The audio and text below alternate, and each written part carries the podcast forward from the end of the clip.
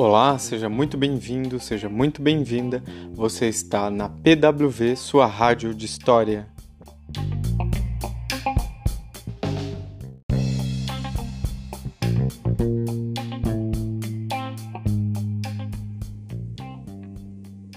Essa é a segunda temporada da série Além da Sala de Aula. Eu sou Wagner Wanderson, professor de História. Aqui nós vamos conversar, é claro, que sobre História.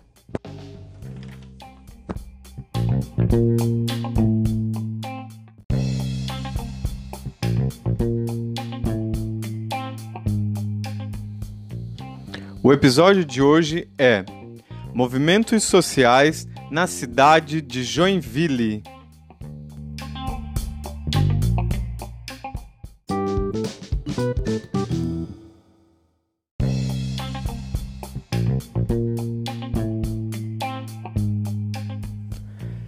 Essa é a segunda parte da entrevista com Alessandra Cristina Bernardino.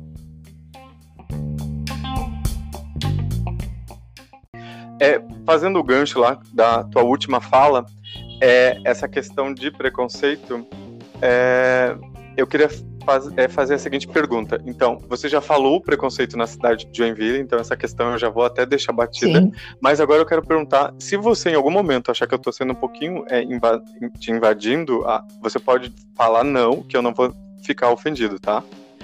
É, a pergunta é o seguinte: uhum quando você se percebeu negra? Assim, que momento da tua vida? Porque dentro de casa nós vivemos numa bolha, querendo ou não, né? Todo mundo vive numa bolha, né?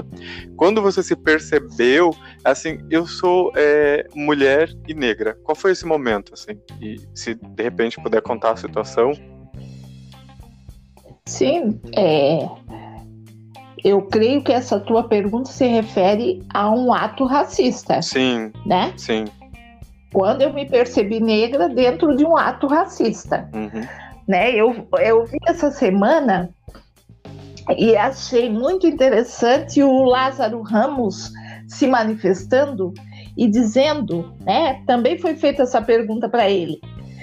E aí ele disse assim: Mas eu não fui preparado para combater o racismo, uhum. porque eu fui muito amado né? Uhum. Eu fui muito amado no seio do meu grupo familiar. E aí eu concordo com ele e uso as palavras dele. Eu também não fui preparada para o ato de racismo a partir da cor da minha pele, né? Porque eu sofro outros outros tipos de preconceito por ser mulher, uhum. por ser professora, né? Sim. Mas falando da questão da cor da pele, é, a primeira vez, o primeiro contato que toda criança negra tem uhum. com o racismo é na escola. Sim. É na escola. Por algum motivo, pode ser qualquer motivo, qualquer motivo bobo. Uhum. E vou dar um exemplo.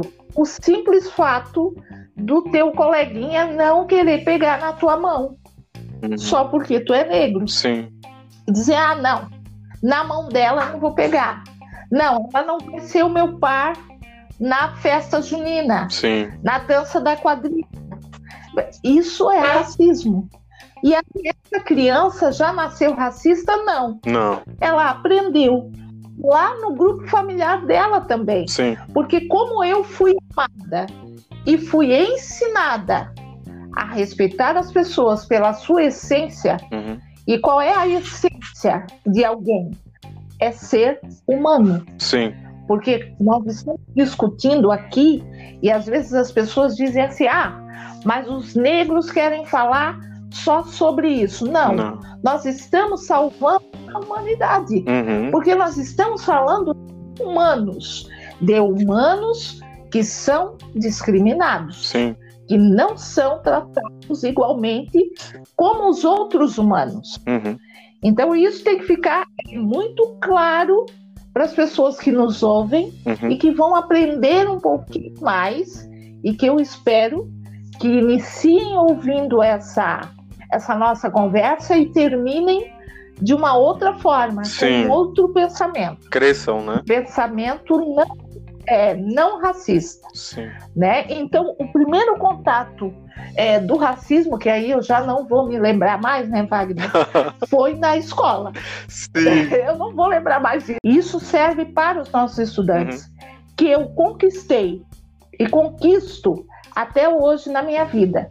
A formação que eu tenho enquanto cidadã, militante do movimento social negro, mulher, professora e negra, eu consegui, a partir da educação uhum.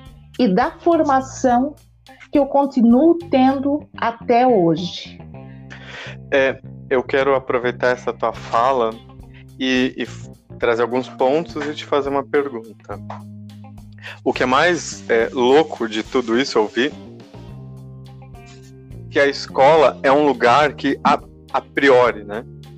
E é, é muito é, isso. É muito complicado ainda ter que falar e voltar várias vezes nisso. Assim, escola é um lugar de inclusão. E aí quando eu falo assim que não, eu tenho políticas na escola de é, inclusiva e de educação especial, são dois não existe uma separação, né? E é muito comum eu ouvir o professor, o profissional falar assim: eu não sou formado na área de educação ou inclusão. Não, amor, se você é formado como educador, você trabalha a inclusão, você trabalha no lugar que está submerso em tudo isso. Então você falou que o primeiro lugar, isso. e é o que e até hoje, a escola é um dos piores lugares onde a criança pode estar dentro desse aspecto, né? Dentro desse olhar. Que é um lugar preconceituoso, lá onde ele tem bullying, lá é que ele se descobre, ou ele se enxerga. Por isso que eu falei da, da bolha, né? E todo mundo, querendo ou não, no momento, vive numa bolha. Porque num primeiro momento eu vivo num lugar que eu sou protegido, sou amado. Aí eu saio da minha casa, vou para um lugar, passo horas com pessoas que eu não conheço, chego lá, essas pessoas é, falam quem elas são, assim, mostram o seu, o seu pior. E assim como você falou, quando eu cheguei lá, que venci na vida, tudo por mérito, me afrontaram. E, e tem essa questão de pertencimento, né? E a luta de classe. E aí, quando eu falo dessa luta de classe, é assim, ó, você estava falando de um grupo que pertence à mesma classe. É o. o é, e, e, aí eu sempre falei isso com meus alunos, né? É o pobre lutando contra o pop, pop contra o próprio pobre, assim, que não se identifica. E isso que é chamada luta de classe, por isso que, mais uma vez, é Exatamente. é importante falar o que você tem dito. É uma luta nossa, e não sua e não minha. É uma luta nossa. E isso está ajudando isso. em vários aspectos. A essa questão de pertencimento que você bem falo, falou. E eu falo isso, e eu falo, Wagner, isso com muita tranquilidade uhum. sobre isso, sobre essa questão embora sendo profundamente racista, um ato racista e foi, uhum. né? Eu falo com muita tranquilidade Sim. porque eu tenho minha consciência tranquila é, de que cheguei naquele lugar por mérito. Sim. Inclusive desenvolvi daí tempos mais tarde desenvolvi um projeto dentro dessa escola uhum. que por duas vezes teve premiação nacional. Sim. Mas a primeira vez que nós participamos, em 2002, estava é, lá na mesa, na sala dos professores, o informativo, era uma, um prêmio Educar para a Igualdade Racial, é um prêmio bem famoso aí, né? Uhum. E eu convidei alguns colegas para participar. Esses colegas também disseram: não, nós não queremos participar porque você é que sabe falar sobre os negros. Uhum. Por que, que eu sei falar sobre os negros? Só porque eu era negra? Pois é. Mas tudo bem. Então. Eu nunca é, né, fiquei uhum. naquilo, eu me inscrevi. E seguiu. E nós uhum. é, ficamos, segui, uhum. e a nossa proposta ficou entre as 30 melhores experiências contra a, a discriminação racial no Brasil uhum as melhor, uma das melhores experiências. Ficou entre as 30. Mais tarde, em 2017, já não mais na escola, e aí na coordenadoria, é, eu escrevi o projeto novamente uhum. pelo Ministério da Cultura e nós tiramos de 500 experiências escolhidas uhum. em segundo lugar. Então eu penso assim que o professor que se nega primeiro a trabalhar questões raciais, é, de qualquer forma, uhum. seja com o indígena, com o negro, com o europeu, ele é racista. Sim. Em segundo lugar, ele perde a oportunidade de, de trabalhar o que é mais é, virtuoso no ser humano. Uhum. A sua etnia e a troca de experiências com essas culturas. Sim. É, aproveitando a tua fala, eu quero é, trazer e, e, evidenciar, né? Não é nem acrescentar, porque eu também acho isso de forma preconceituosa, porque senão eu vou estar falando, é, é, repetindo o mesmo discurso que eu vou apontar agora para que os, é, o meu aluno e o meu ouvinte é, perceba essa história de preconceito e para ver como ele existe e é de fato estrutural, quando você falou assim, quando eu cheguei na escola eu precisei me identificar enquanto mulher, porque daí eles já te colocaram num lugar onde que eles achavam que você pertencia, né? Hum. Você teve que provar. Diferente Exato. de quando eu chego em qualquer outra escola, eu não preciso é, exibir o meu diploma. Porque, embora eu não seja loiro dos olhos azuis, a sociedade me julga que eu pertenço a um grupo que, de repente, é só por conta de um perfil que eles é, por um padrão que a sociedade traçou e diz que eu pertenço. E eu não preciso fazer essa luta. Então, isso é preconceito. E é mais engraçado que se eu fosse isso. conversar com essas pessoas que te abordaram desse jeito, é tão, às vezes é tão inconsciente esse racismo que eles vão falar assim: "Não, não sou racista. Eu tenho amigos que são negros. Eu gosto de pessoas negras". Uhum. Então, é, é uma conversa assim completamente preconceituosa. E quero também agora fazer a pergunta assim. É, você falou de programas e aí nós vamos bater mais uma vez num problema atual e de novo na educação, né? Nós vamos falar de escolas e programas e ministro, né? E política, né? Porque é, eu sempre falo assim, né? Eu, enquanto professor de história, eu fico absurdamente chateado quando o aluno fala assim: eu não gosto de história. Eu digo, ah, tá bom, ele não é obrigado. Mas quando ele fala que não gosta de política, eu penso, meu Deus, ele foi bestializado ao quadrado, porque é impossível, é uma coisa que não separa da outra, né? História é completamente política. Isso.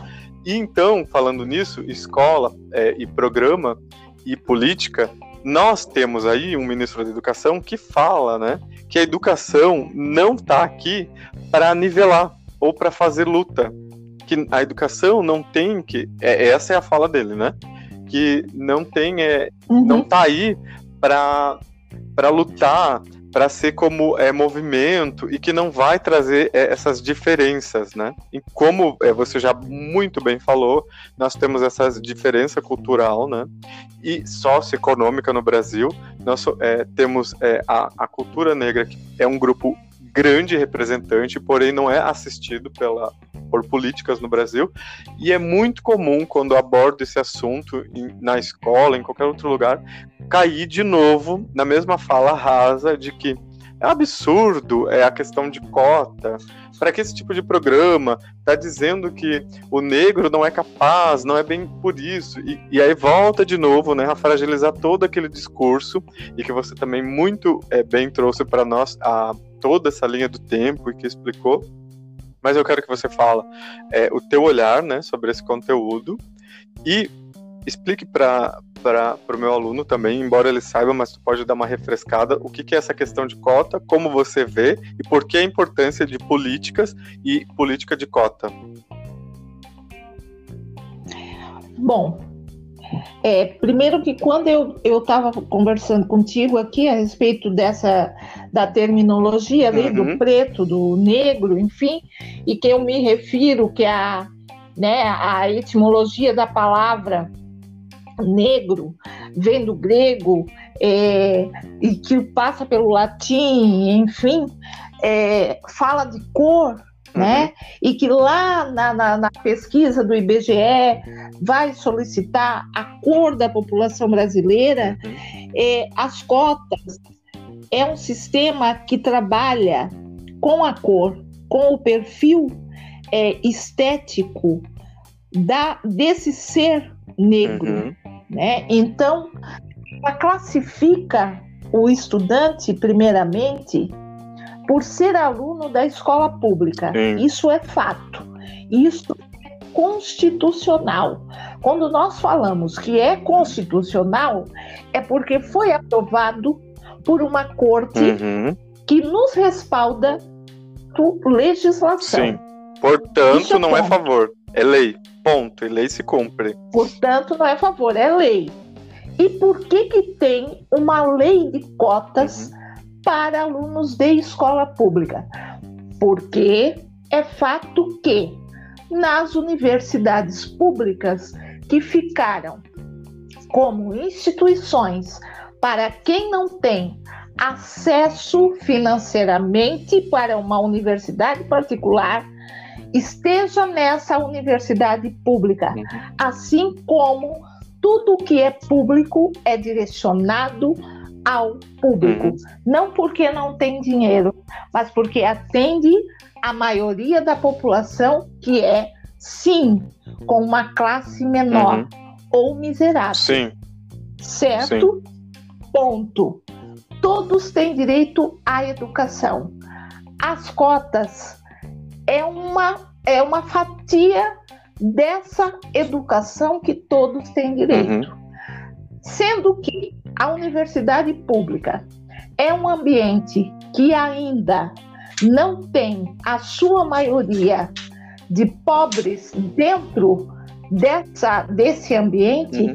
tem sim a elite brasileira presente nesse ambiente. Sim. Há de se pensar que alguns cursos que são mais disputados e observação. Uhum. A universidade pública ficou para formar profissionais para atuarem na sociedade e contribuir com essa sociedade. Uhum. Então, ela forma desde professores até médicos. Vamos usar assim para que esse estudante possa entender o exemplo. Sim. Medicina, engenharia são cursos disputadíssimos uhum. e caros, caríssimos, mas que tem na universidade pública.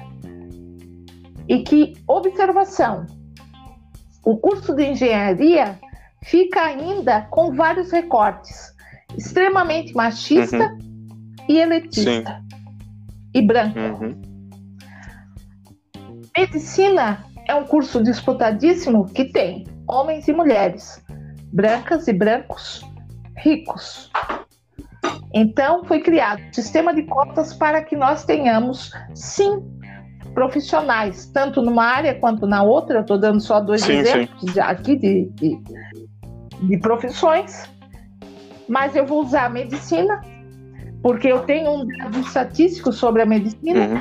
Então, no Brasil, nós temos uma estatística que diz o seguinte: que mesmo que nós tivéssemos o sistema de cotas e que entrasse nesse curso de medicina só estudantes negros, durante 25 anos, nós não chegaríamos ao número de médicos que nós temos que são brancos. Uhum.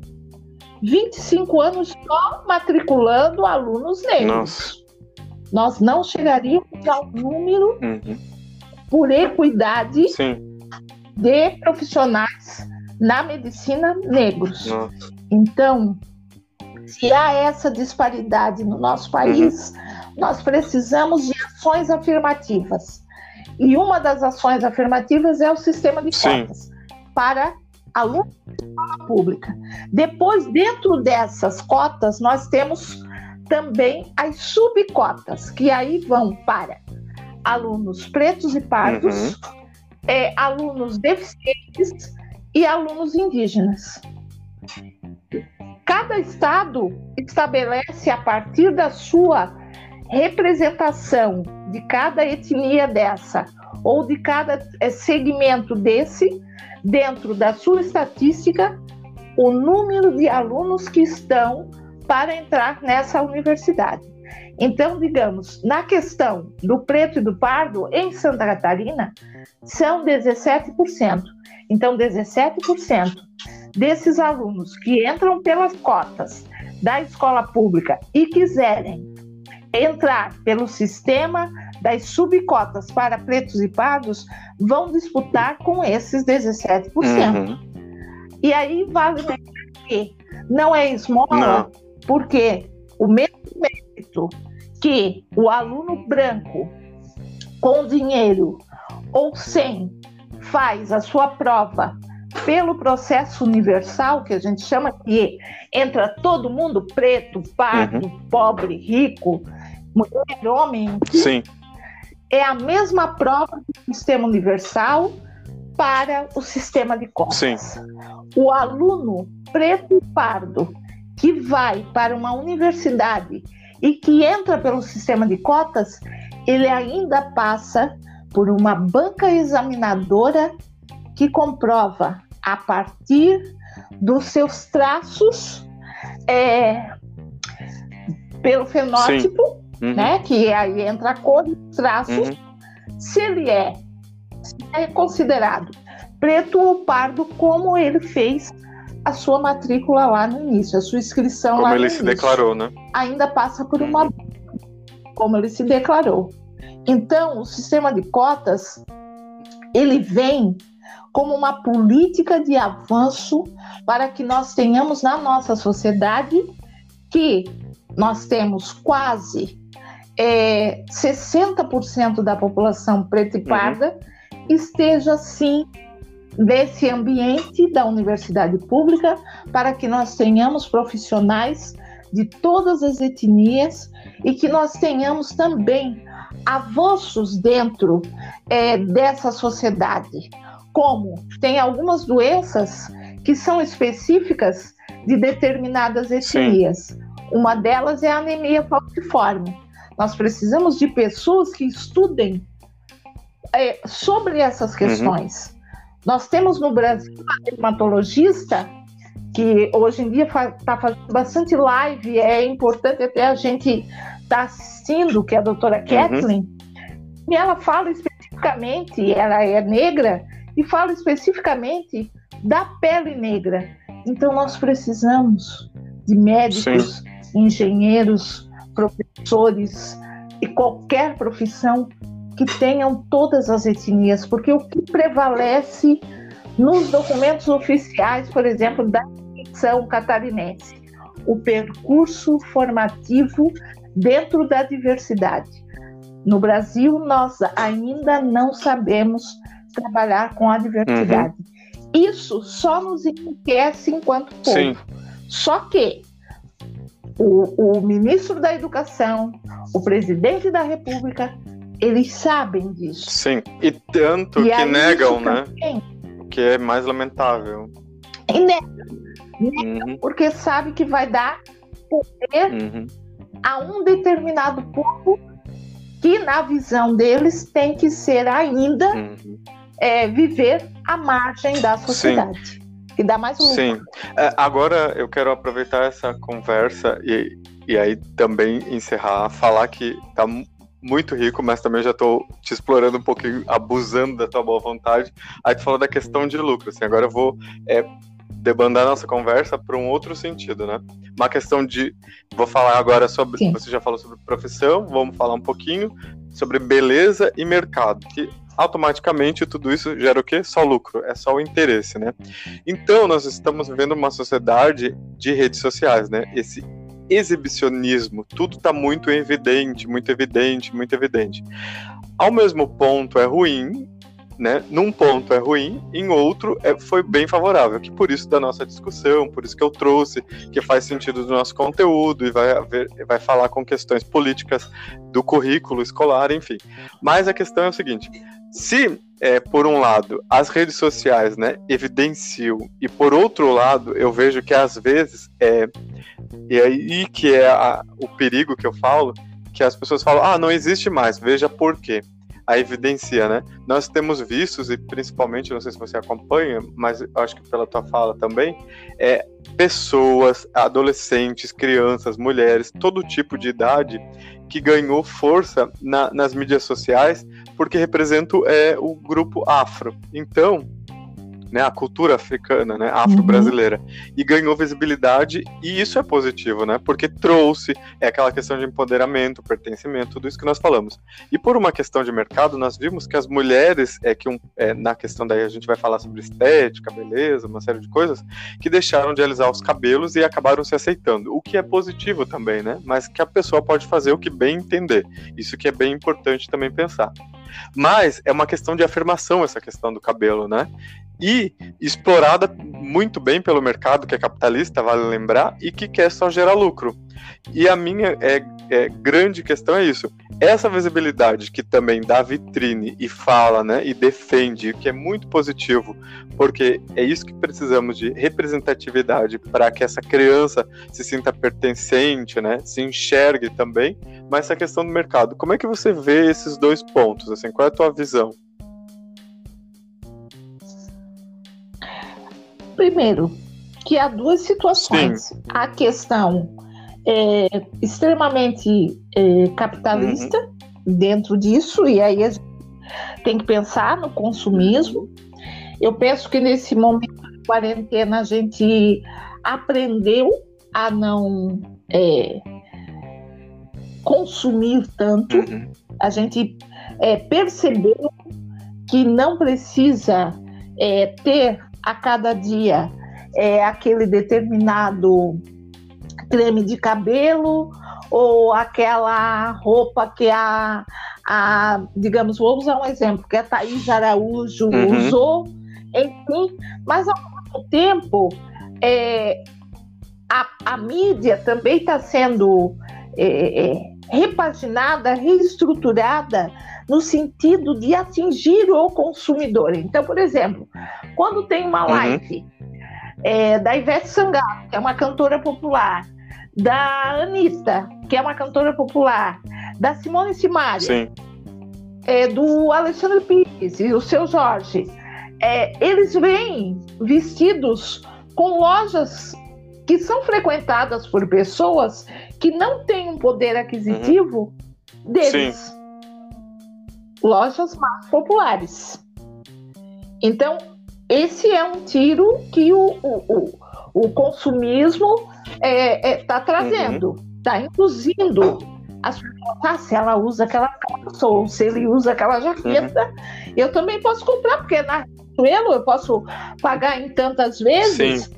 Tu tá entendendo como é essa? Sim, é que mais uma vez. Para eles é é a questão de pertencimento, né? Se eu, ó, embora eu não possa, né, digamos, eu não tenho condição econômica de ter um determinado produto, mas eu tenho no subconsciente da pessoa, eu acho que é, é mais que isso, e isso é uma conversa, meu, que dá muita conversa, muito caminho, é que a, eu pertenço, né? Aí eu não pertenço, aí eu nego meu grupo, nego minha existência e pertenço a, a outro grupo. E aí é a luta de classe que a gente fala, é política, uma série de coisas que é muito importante ser discutida Isso. na escola para que a criança, né, o adolescente enxergue a luta de classe que a gente tanto fala. Isso. Isso, e bem mais daí do que essas marcas todas, né, de loja, enfim, que, que os artistas já estão trazendo na, nas suas exibições, uhum. e aí eu estou citando só um setor também, tá? Exibição midiática, uhum. né? Não estou falando daquele daquele anônimo, como no meu caso, como eu uhum. falei. Aí eu, eu tinham 3 mil pessoas que assistiram. Mas que é o, o, tio do fulano, o amigo do amigo do amigo do amigo que compartilhou, que viu que. Mas eu sou uma pessoa Sim. anônima. Só que o meu discurso uhum. atingiu de alguma forma essa e pessoa. Então, na verdade, foi válido. Então, na verdade, é importante que a gente coloque para os nossos estudantes que dentro dessas é, lives, até mesmo quando a gente estava assistindo normalmente as novelas que estavam passando, sempre tem uma propaganda de uhum. algo. Sempre é na hora, como diz aquele, aquele samba, na hora que o Zé do Caroço está dando seu discurso, Sim. é a novela que vai chamar a uhum. Nós estamos passando por esse momento. Na hora que o Zé do Caroço está dando o seu discurso, é um momento que está passando uma live que o artista está vestido com a roupa da Riachuelo. Sim. Tá Estou. entendendo? E aí eu prefiro o quê? Ouvir música ou escutar o discurso? Sim. Graças a Deus que existe a gravação. Sim. Porque eu posso ouvir música e depois assistir o discurso ou uhum. vice-versa. Mas o importante é que o que é mais importante disso uhum. tudo é não consumir tanto e é nos empoderar, uhum. sim, dos discursos que a mídia está nos sim. favorecendo. Isso que é mais importante. Sim. E discursos que são positivos, positivos.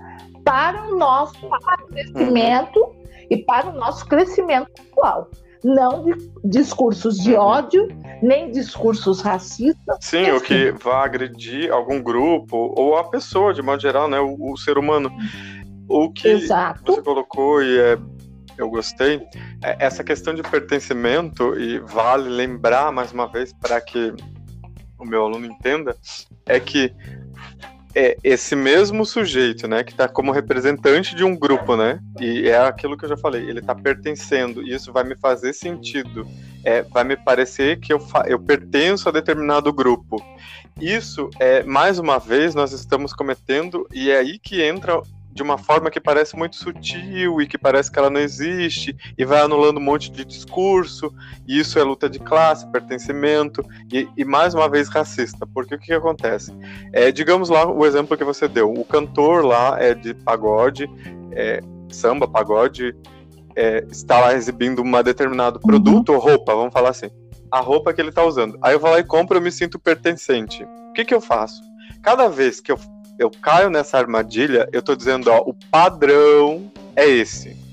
E quando eu imponho padrão num determinado uhum. grupo ou sociedade, que nós estamos falando da nossa, eu estou é, deixando à margem quem não pode, quem não pertence a esse grupo. E aí, por isso, essa questão de pertencimento que eu falei. Então, quem ficou à margem, mais uma vez, foi isso. E mais uma vez a gente vai ter o e tudo de novo. Uhum. E esse frenesi, e, e, aí da luta que ah, não pertence, não pertence. E nós vamos falar então mais uma vez de que ah, racismo não existe e tá aí, e por isso que ele é estrutural, é de uma forma tão sutil. E o mercado, vale lembrar, o, o capitalismo tá pouco se lixando para questões pessoais. Ele quer saber de lucrar, visto agora na pandemia que nós estamos passando, e que, as, que num primeiro momento eu achei que as pessoas tinham se igualado, e nós estamos descobrindo o pior das pessoas, né? É bem lamentável. Exatamente. Está acontecendo uma revelação, Sim. né? Ah, nós estamos descobrindo o pior das é. Eu tenho descoberto o pior das pessoas. Mas o, o, legal de tudo é. isso é que eu conheci pessoas maravilhosas. Você é uma dessa. Vou encerrar. Ah, obrigada. Gostei muito, fiquei muito feliz de conversar com eu, você. Eu acho que vai dar.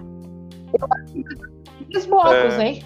O que, que eu vou é, eu quero fazer? Eu vou, te, vou deixar o espaço aberto se você quiser acrescentar mais alguma coisa. Eu estou satisfeito. Claro que eu teria muitas outras perguntas mas vou deixar para um outro momento, porque eu vou querer voltar, conhecer você pessoalmente, gravar com você. Nós vamos fazer vídeo disso, eu acho que é muito importante.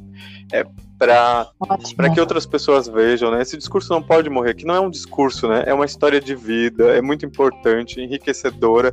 E a escola é isso, né? Eu sempre penso, então isso é a escola, trazer é, essa experiência quando eu sou especialista em história, mas algumas coisas não me cabem, não me caem, eu não sou portador disso.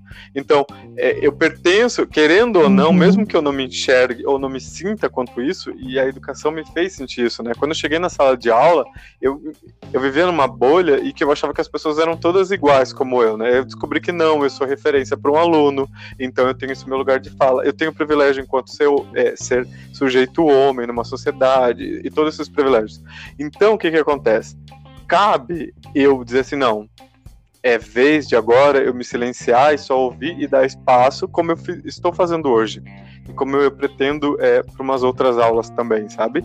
Trazer pessoas como você, que tem experiência, é rica, tem um rico conteúdo, é referente do que está falando. Então eu quero muito te agradecer, parabenizar pela pessoa linda que você é, especial, e que eu quero muito que os meus alunos é, ouçam essas palavras e, e, repensem muito sobre o que pensam referente a esse conteúdo e te dá esse espaço é, agora para você falar alguma coisa que você acha que seja importante, um recado final, alguma coisa que você queira falar. É, primeiramente dizer que é um prazer, né, quando um professor é, trabalha essas questões, desenvolve essas questões com os seus estudantes, principalmente na luta antirracista. Porque não adianta, é, enquanto ser humano, dizer assim: ah, eu, eu não sou racista.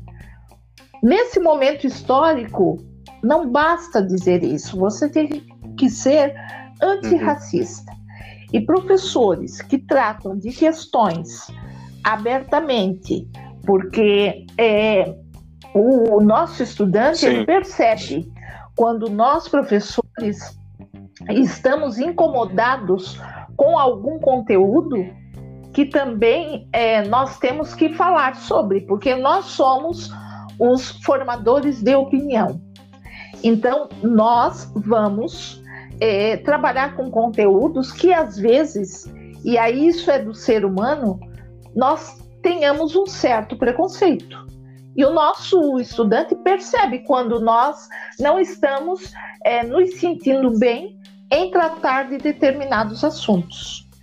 E aí tem muitos professores ainda nesse país, principalmente na nossa região, nas nossas uhum. redes, tanto municipal quanto estadual, que se sentem incomodados em falar de questões antirracistas.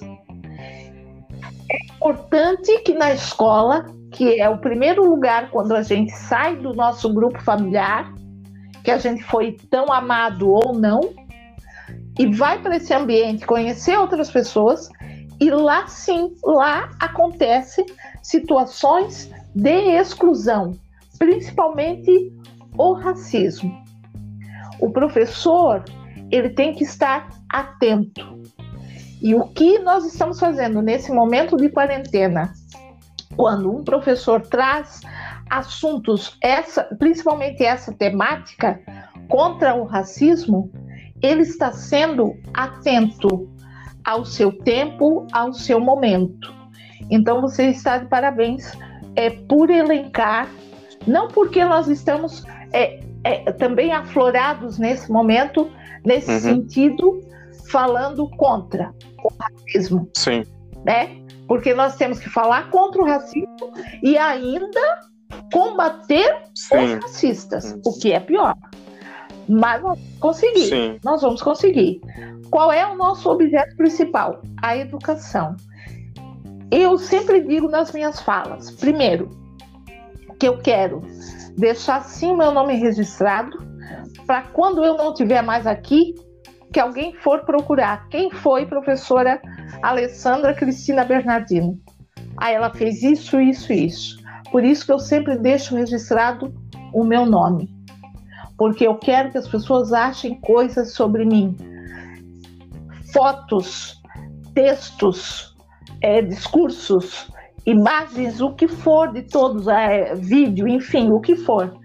Nós temos que deixar hum. a nossa marca. E é isso que eu estou fazendo. Foi, primeiramente, a minha família que me deu essa formação. Segundo, a educação, apesar de, e a militância do movimento social.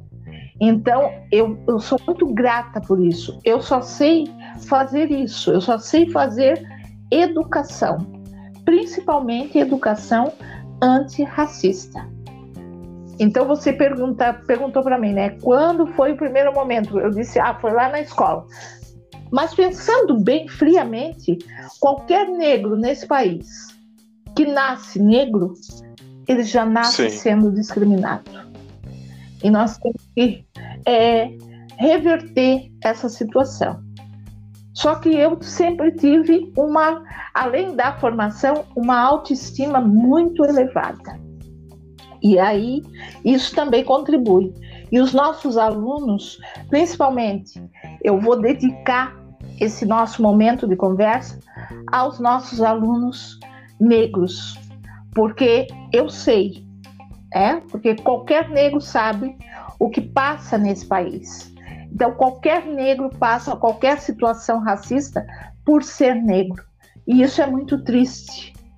Isso é muito triste, porque as pessoas não querem saber se você é um menino de 14 anos que está lá na sua família, dentro da sua casa, ou se você é filho da doméstica e é conduzido a se jogar do prédio.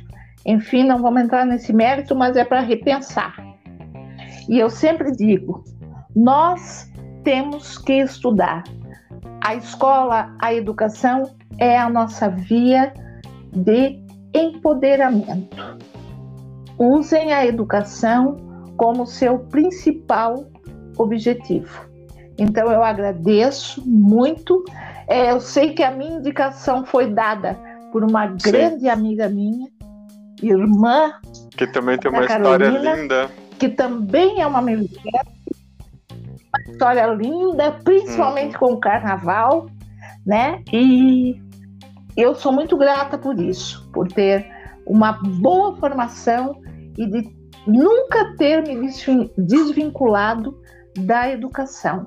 Então, para finalizar, nós não basta ser não racista, nós temos que ser antirracistas. Eu Muito que agradeço, então. Nossa conversa foi com a Alessandra Cristina Bernardino, uma militante de Joinville, mulher negra e professora. Meu muito obrigado.